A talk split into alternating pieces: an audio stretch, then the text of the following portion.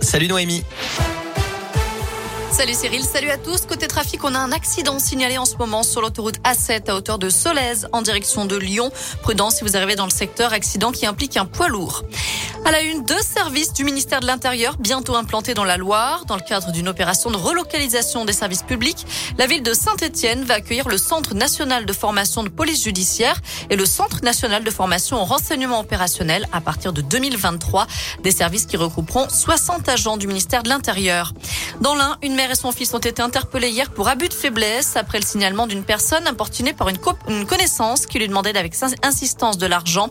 L'enquête a mis en lumière trois autres victimes. Les suspects placés en garde à vue ont reconnu les faits. Le préjudice total était estimé à plus de 200 000 euros.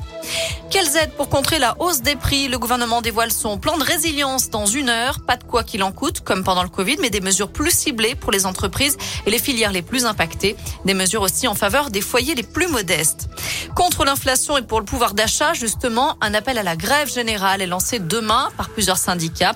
Ils réclament des augmentations générales de salaire dans le privé comme dans le public, des bourses pour les étudiants et de meilleures pensions pour les retraités. Des manifs sont organisés partout dans la région et des perturbations sont à prévoir, notamment dans les crèches, les écoles ou les cantines. La suite de l'affaire Levothyrox, la Cour de cassation a rejeté aujourd'hui le pourvoi du laboratoire Merck, condamné en 2020 par la Cour d'appel de Lyon à indemniser plus de 3300 utilisateurs de ce médicament. La nouvelle formule est accusée de lourds effets secondaires. Ce changement de formule n'était d'ailleurs pas signalé explicitement dans la notice. Le laboratoire avait été condamné pour défaut d'information pouvant causer un préjudice moral. Dès demain midi et pour 15 jours au moins, nos déplacements seront fortement réduits. Ces mots ont été prononcés il y a deux ans, jour pour jour, par Emmanuel Macron. Le président annonçait le premier confinement des Français en pleine épidémie de Covid. Une allocution ponctuée à plusieurs reprises par Nous sommes en guerre.